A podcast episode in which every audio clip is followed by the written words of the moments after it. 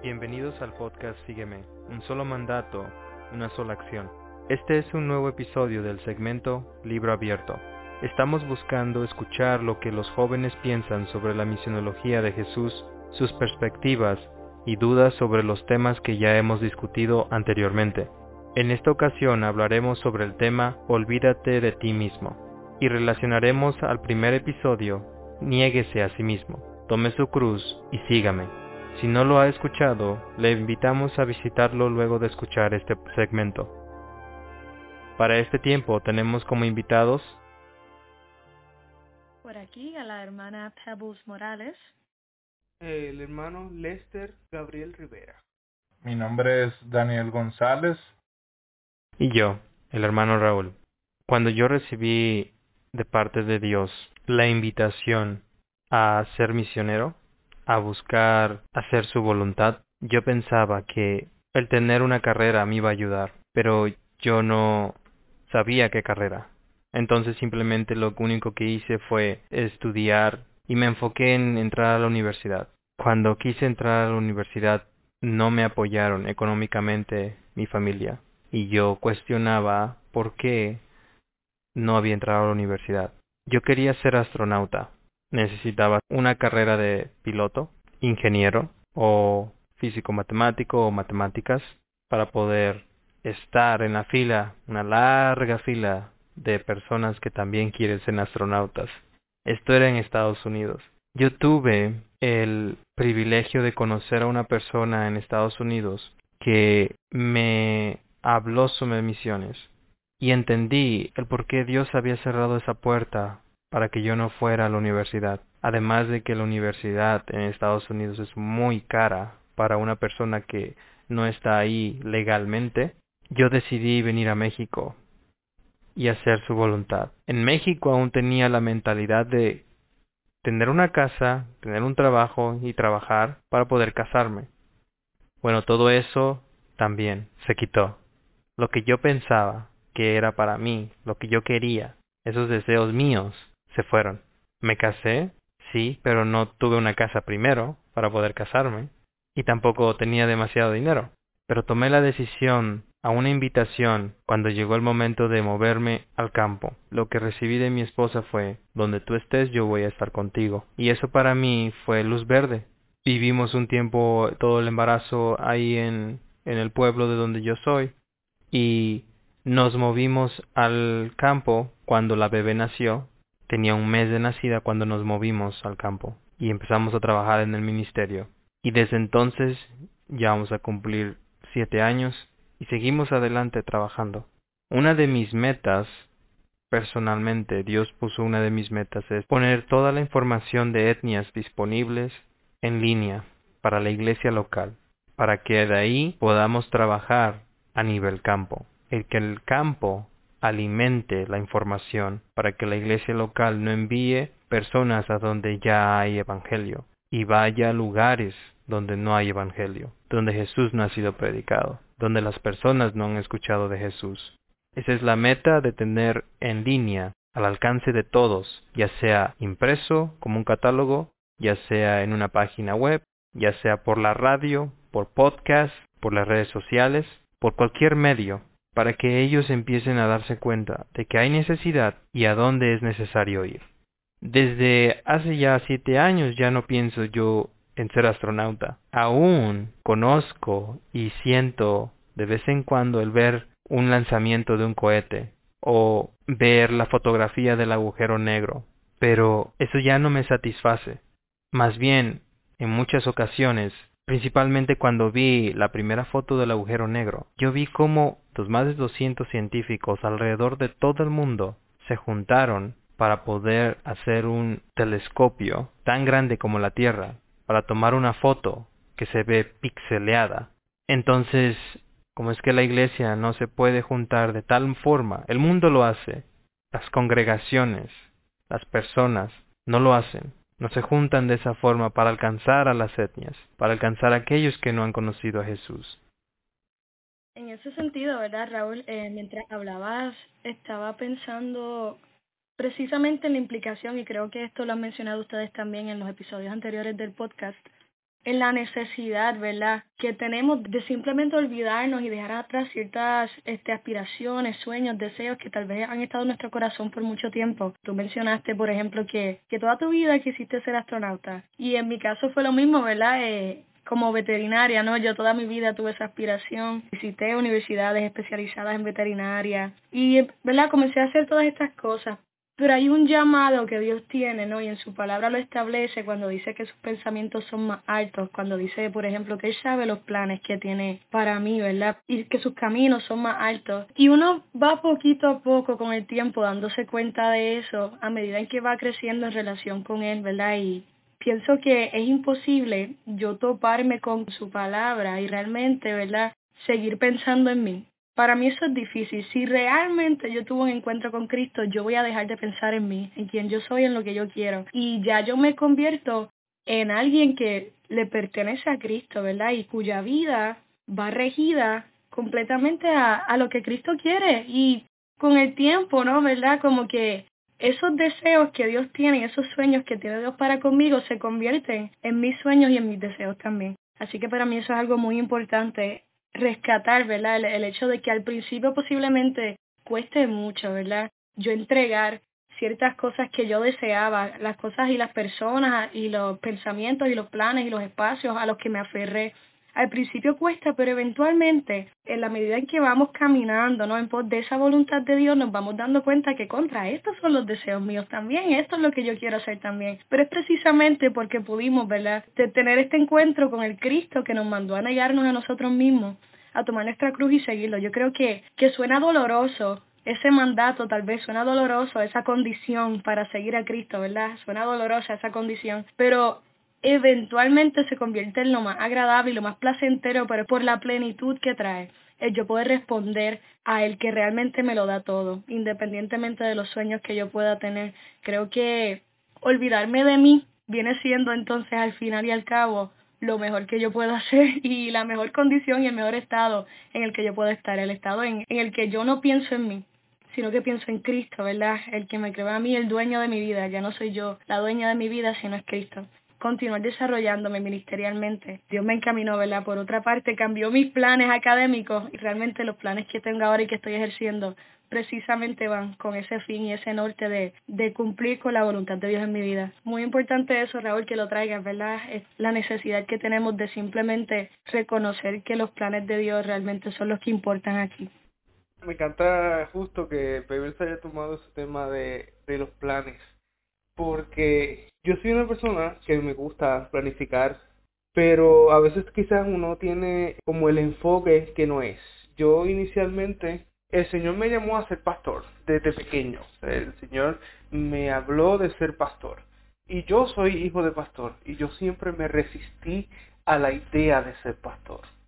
Pues mi papá fue maltratado en muchas ocasiones. En su ministerio y uno como hijo de pastor, ver esas cosas que le hacen a su papá y ver cómo mi papá, aún así, con todas las críticas que le hacían, con todos los maltratos, tenía que levantarse todas las mañanas, se arrodillaba a orar por personas malagradecidas.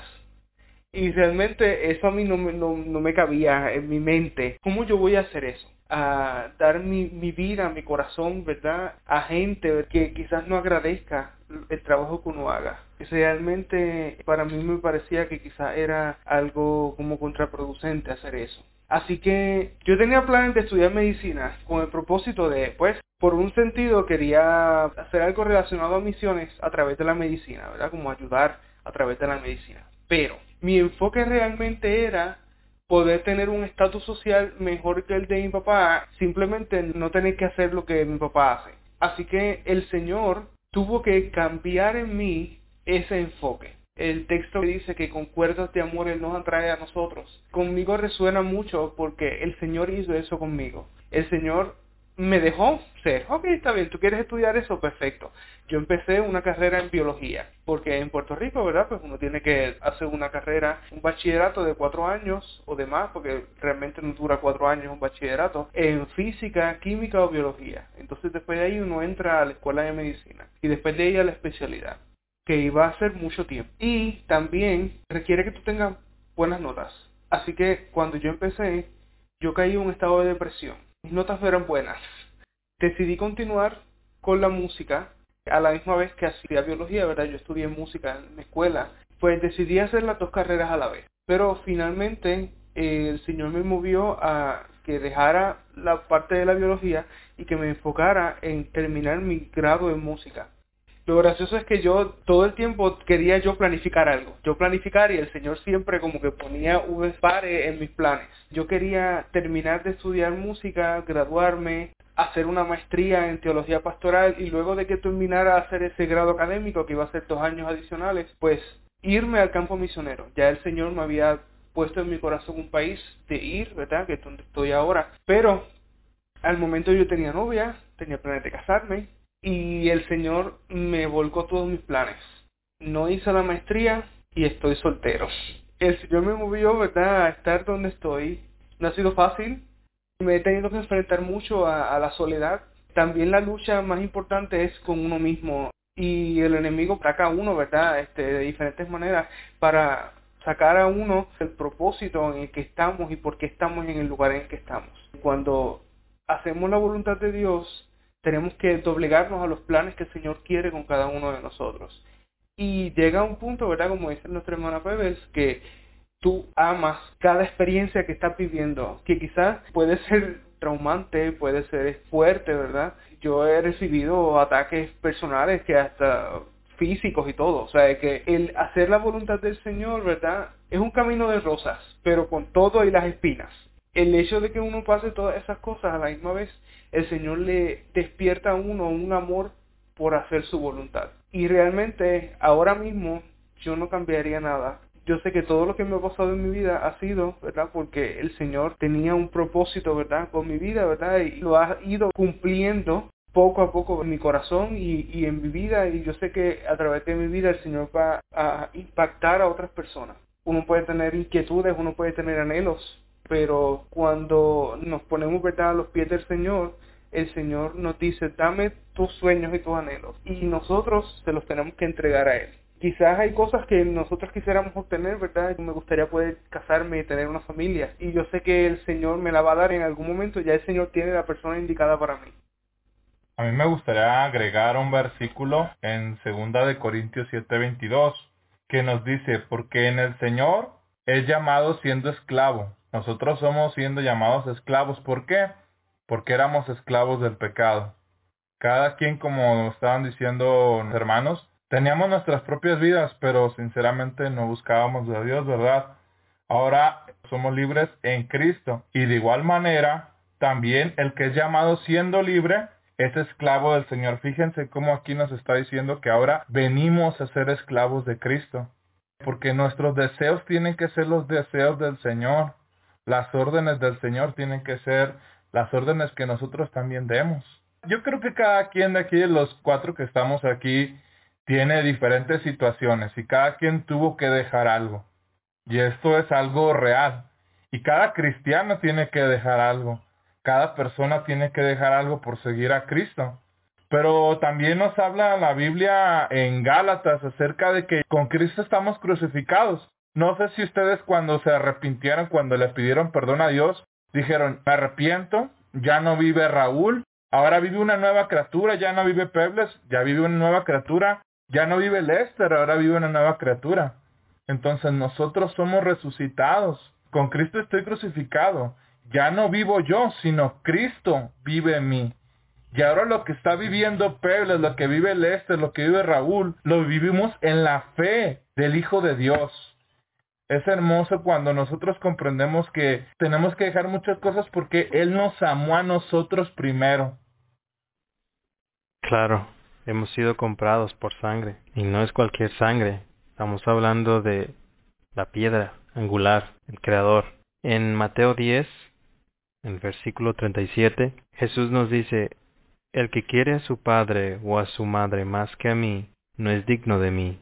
El que quiere a su hijo o a su hija más que a mí, no es digno de mí. Y el que no toma su cruz y me sigue, no es digno de mí. El que encuentre su vida, la perderá, y el que la pierda por mi causa, la encontrará. Uno quiere ser veterinario, uno quiere ser astronauta, el otro quiere ser doctor, uno se está buscando su vida. Hay muchos jóvenes en las iglesias, adultos también, que no hacen más allá de lo que no conocen, o si lo conocen, no lo hacen por miedo, tal vez porque no creen en sí mismos, pero no es de creer en sí mismo. Jesús nos ha dicho que Él va a estar con nosotros hasta el fin del mundo. Amén a eso. El Creador. ¿Quiénes somos nosotros para no creer? Aunque nosotros creamos o no creamos, es y se cumplirá, porque Él lo dice. Él no es hombre como nosotros para que mienta. Lo que Él dice se cumple. Entonces, los jóvenes deben saber esto. Ustedes no tienen vida. La vida que tienen es de el Señor. Ustedes no son sus propios dueños. Ustedes le pertenecen al Señor. Amén. Ustedes tienen que llevar el Evangelio a los lugares donde no hay Evangelio. Deben de llevar a Jesús donde no han escuchado a las personas. Obviamente va a ser difícil, va a haber obstáculos, pero Jesús nos dice que no nos llama algo fácil. Si fuera fácil, todo mundo lo estaría haciendo. Las etnias que hoy en día tenemos son las etnias más difíciles, porque requieren aprender el idioma, despojarte de todo material y todo pensamiento que uno tiene de sí mismo, todas las cosas que piensa uno que te van a ayudar, porque en este lugar puede que ni existan mesas, comen en el suelo, no existe ropa, viven en la selva, no existe la lengua como tú la conoces, hablan en tonos y silbidos.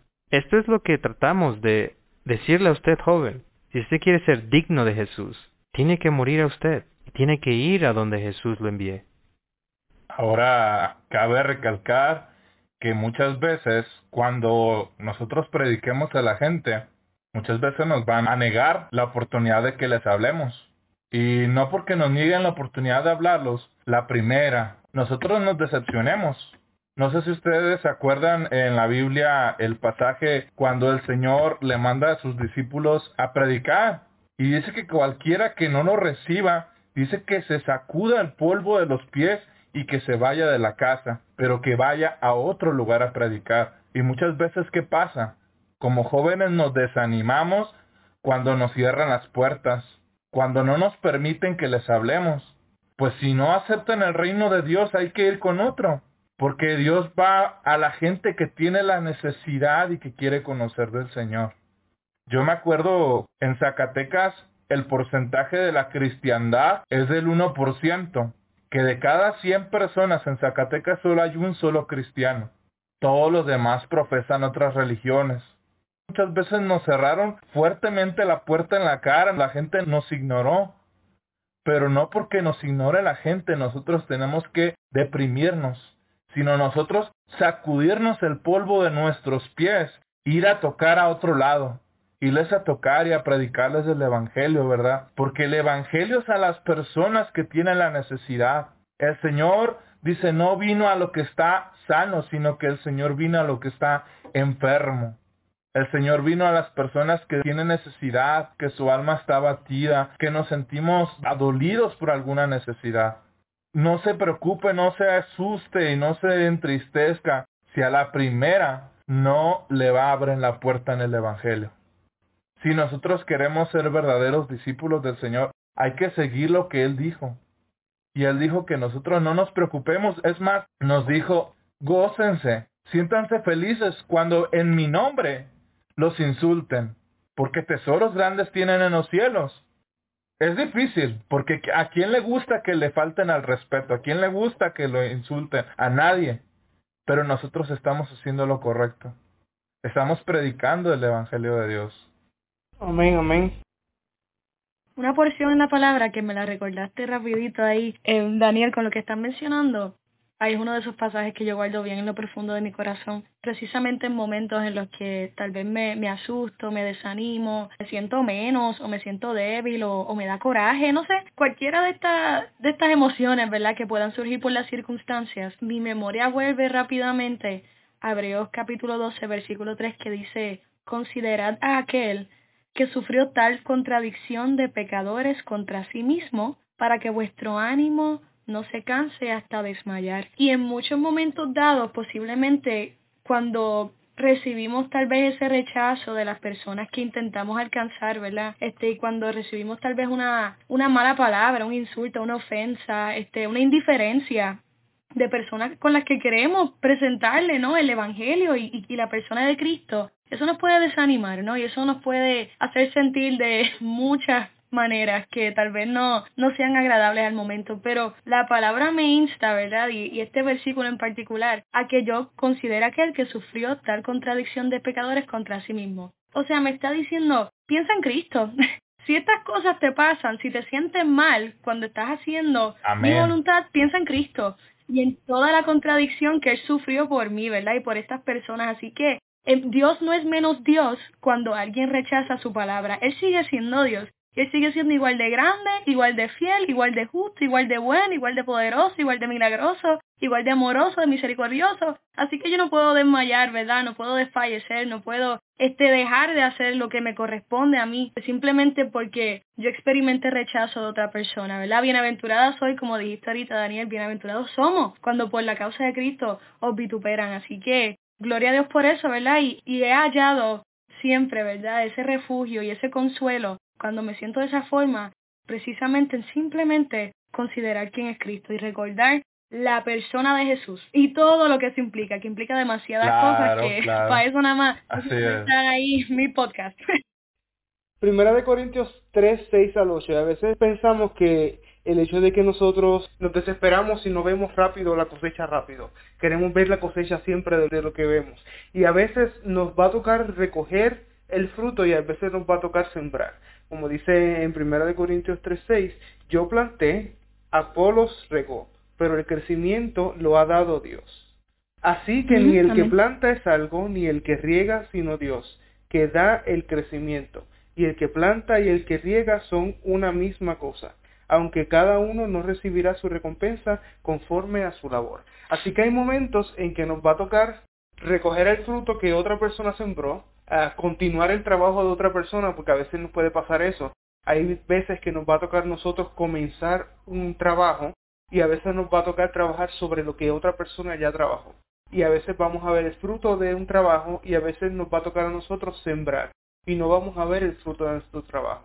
No desanimemos, no importando si vemos o no el fruto. ¿Por qué? Porque el crecimiento no lo damos nosotros, sino que lo da el Señor.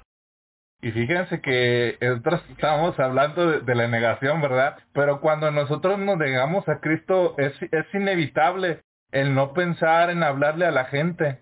Cuando una verdadera persona se arrepiente y se niega a sí mismo, no le queda otra más que el Señor hace una obra tan maravillosa que ya piensa en las demás personas. Piensa en su necesidad, en que muchas veces están enfermas, pero eso es algo maravilloso, que cuando de verdad nosotros nos negamos a nosotros mismos, el Señor pone en nosotros una obra en la cual nosotros empezamos a pensar en las demás personas. Y eso lo dice en Efesios, ¿verdad? Y esto no es de nosotros, sino es un don de Dios. El versículo 10 dice, somos hechura suya, creados en Cristo Jesús para buenas obras, las cuales Dios preparó de antemano para que anduviésemos de ellas. Cuando nosotros somos salvos, el Señor ya había preparado esas obras, ya puso en nosotros ese deseo de que nosotros, como ya nos negamos a nosotros mismos, ahora pensamos en otra gente. Eso es maravilloso, hermano. Yo no sé si usted joven lo piense, pero muchas veces los jóvenes tendemos a ser egocéntricos. Buscamos el yo, mi bienestar, como estábamos diciendo, que uno quería ser astronauta, yo quiero ser veterinaria, yo en lo personal yo quería ser ingeniero, a mí me gustaba mucho la ingeniería, ¿verdad? Pero dejamos de pensar en nosotros mismos porque ya vemos la necesidad de la gente, cuando de verdad hizo una obra en Cristo en nosotros. Y eso es maravilloso, porque allí es donde nosotros dejamos el yo y empezamos a ver lo que Cristo estaba haciendo, actuar como Él actuó, como lo vemos ahorita en Afganistán. A mí me quebranta el ver todo el dolor, a mí me quebranta el ver también cómo en las Islas de las Palmas, cerca de España, la gente está dejando sus casas por el fuego y me siento impotente al no poder ayudarles porque yo no tengo los recursos para mandarles. Pero ¿qué podemos hacer? Orar. Y también si tenemos la oportunidad de ir, como la gente que estamos diciendo, que tiene la oportunidad de ir a misiones, hay que aprovecharlo, ¿verdad? Pero hay un, hay un dicho muy popular que se dice en la iglesia, misiones se hace con los pies de los que van, se hace con las rodillas de los que oran y se hace con las manos de los que dan. Si tú no puedes apoyar misiones yendo, lo puedes hacer arrodillándote orando por las misiones. Y si tú no puedes hacerlo arrodillándote por las misiones, tú puedes apoyar a algún misionero que está en necesidad. Que nosotros como personas que nos negamos a nosotros mismos, empezar a obrar en verdad en el Señor. Porque eso es lo que Dios preparó de antemano para que nosotros anduviésemos en ello. Esa frase la he escuchado muchas veces. El hecho de que se le da opciones a un joven para hacer misión no es que hace uno o hace lo otro, sino es las tres juntas. Orar es lo más fácil que un cristiano puede hacer. La segunda cosa más fácil es dar, pero lo difícil y que nadie nace es ir. Todos los jóvenes piensan en sí mismos y no quieren morirse a sí mismos. Hay muchas cosas que Jesús nos dice. Mucho lo hace semejante al campo. En Lucas 17, en el versículo 7, dice, Supongamos que uno de ustedes tiene un siervo que ha estado arando el campo o cuidando las ovejas. Cuando el siervo regresa del campo, ¿acaso se le dice, ven enseguida a sentarte a la mesa? ¿No se le diría más bien, prepárame la comida y cámbiate de ropa para atenderme mientras yo ceno? después tú podrás cenar? ¿Acaso se le daría las gracias al siervo por haber hecho lo que se le mandó?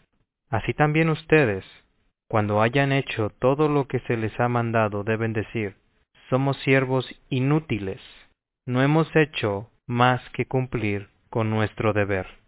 Una persona que empieza a caminar con Jesús, un joven que busca compartir del Evangelio, de cualquier forma, siempre va a buscar ir más lejos. No solamente con los vecinos, siempre va a ir a buscar a donde no ha ido Jesús. Y no es algo para hacerte especial, ¿ok? Es lo que debemos hacer. Dejó el mandato a sus discípulos antes de que ascendiera al cielo. Eso fue, vayan y hagan discípulos. No dijo, vayan y hagan congregaciones locales y quédense ahí. Yo veo a las congregaciones locales como si fueran presas, donde ríos pequeños llegan y ahí acumulan toda el agua para generar energía. La energía es el dinero. Pero lo único que sale de abajo es poca agua. Uno que otro misionero, para aquí, por allá, uno que se va a evangelizar, todo lo que sale de las congregaciones locales. Y así mantienen la máquina generando y generando. Pero no van a las etnias, a donde no hay evangelio, a donde no hay traducción de la Biblia. Nosotros somos bendecidos porque tenemos una Biblia y en múltiples traducciones, diferentes años, y se lucra con eso. Cuando usted empieza a leer sus evangelios, joven, usted va a empezar a conocer a Jesús y no va a estar feliz. Va a haber una indignación con la congregación, principalmente si no tienen una visión de ir a donde Jesús no ha ido a las etnias totalmente no alcanzadas, donde se matan, donde ya hay venganza. Hace poco hablé con un hermano, bajó con su esposa y sus dos hijas, y me comentaba cómo las personas que llegaban a ese lugar no demoraban, porque no tenían una experiencia de campo, no tenían esa experiencia de caminar largas jornadas bajo el sol, caminar donde no hay caminos a través de la hierba, y comer lo que la gente les da. Si usted piensa que va a comer carne todo el tiempo o va a comer lo que a usted le gusta, está equivocado. Va a comer lo que ellos comen, vivir como ellos viven. Ahí es donde usted tiene que olvidarse de sí mismo. Tiene que ser como ellos. Es por eso que Jesús nos pide eso. Te pido que te olvides de ti mismo. Ya no vivas para ti. Olvídate de ti soy yo ahora en ti. Y quiero que lleves este mensaje a ellos, que están perdidos, porque yo también los amo. Yo hago caer la lluvia sobre ellos también. ¿Te acuerdas de dónde te saqué? También quiero sacar a ellos de eso. Solo eres un siervo inútil que va a hacer eso, ayudar a otros, para que sepan la verdad como tú ya la conoces. Ese es el amor de Jesús. Ese es el amor al prójimo. ¿Qué acaso usted, joven, no quiere que hagan eso por usted? ¿Que les lleven a usted el Evangelio? Claro que sí. Con todo lo que nos han dicho, Jesús, de lo que nos espera en el cielo, ¿quién no quiere ir al cielo? Jesús lo hace disponible para nosotros y nos dice, ahora ven, vamos a trabajar, ahora vamos a ayudar a los demás también a que vengan. Yo me acuerdo cuando estaba aquí que solamente comíamos arroz y un vegetal por una semana. Llegaba un tiempo en donde mi hija solamente comió un plátano. Eso es lo que les va a esperar. Y peores cosas. Ahí es donde está el gozo. Porque aunque te aplasten, tú te levantas porque tú no eres. Es Jesús. Planificar no está mal, pero también tienes que ser muy flexible para poder aceptar lo que Dios pone en el camino, porque puede ser totalmente diferente, puede ser 360, 180 grados en cambio. Ya no vas de frente, no, vete a la izquierda. Ya no vas a la izquierda, tienes que meterte aquí. El Espíritu Santo va a hablarte constantemente en el camino. Vas a depender al 100% de Dios, en todo momento, en todas cosas, pero tienes que morir a ti mismo para disfrutar de eso. Yo me vine por la necesidad a Zacatecas de que en Zacatecas el cristianismo es 1% de cristianismo, uno de cada 100 es cristiano. Entonces el Señor habló a mi corazón, me negué a estudiar una carrera de ingeniería y me vine aquí a Zacatecas. Y pues es difícil, hermanos, es muy difícil, pero gloria a Dios por lo que Él hace, porque a pesar de todas esas pruebas, todas esas luchas, Él me, me ha ayudado. Sí, he pasado hambres, he pasado muchísimas malas caras de la gente. Se me queda grabado que somos tres veces felices. Somos felices, somos en gran manera felices cuando en el nombre del Señor nosotros seamos insultados, sean dados malas caras, todo eso. Entonces yo le doy muchas gracias al Señor por eso que ha hecho en mi vida, ¿verdad? En el monte Getsemaní, antes de morir, dio su última oración al Padre. Y él dijo esta oración en Juan 17 que dice, y esta es la vida eterna, que te conozcan a ti, el único Dios verdadero, y a Jesucristo, a quien has enviado. Ese es un mensaje que nosotros tenemos que predicar, el Evangelio. Tenemos que predicar el Evangelio de Cristo. Bueno, aunque es importante que tengamos en cuenta, ¿verdad? Los planes del Señor, ¿verdad? Van sobre los de nosotros y que debemos dejarnos guiar por lo que Él quiere que nosotros hagamos. A veces nos da miedo, ¿verdad?, de las cosas, porque quizás podemos conocer las maravillas que el Señor hace, ¿verdad? Y quizás podemos saber que Él es bueno, pero quizás a veces hasta dudamos de las cosas que el Señor puede hacer a través de nosotros y que le permitamos a Él, ¿verdad? Hacer lo que Él quiere que vaya a hacer, ¿verdad? A través de nosotros y que podamos, ¿verdad? Ser instrumentos de bendición al lugar que el Señor nos lleve. Así que muchas gracias, ¿verdad? Este, aprovechamos a agradecer a todos aquellos que se han tomado de su tiempo para escuchar este podcast. Espero que haya sido de bendición, así que me despido, Pedro Morales. Un placer estar aquí con ustedes. Para mí también este tiempo, ¿verdad? Ha sido de una muy grata experiencia y les insto, ¿verdad? A que sigan, ¿verdad? Fieles en el Señor. Yo los invito a ustedes, jóvenes, a que se acerquen, nieguen sus deseos, que nieguen su yo, que nieguen las cosas que ustedes saben que tienen que negar para poderse acercar al Señor. Entonces yo les invito, jóvenes, de veras, que ustedes participen de esto, que ustedes tomen la decisión de negarse a sí mismos por Cristo. Gracias por su tiempo y esperamos que este episodio haya sido de bendición para su vida. Aquí en Libro Abierto queremos escucharlos.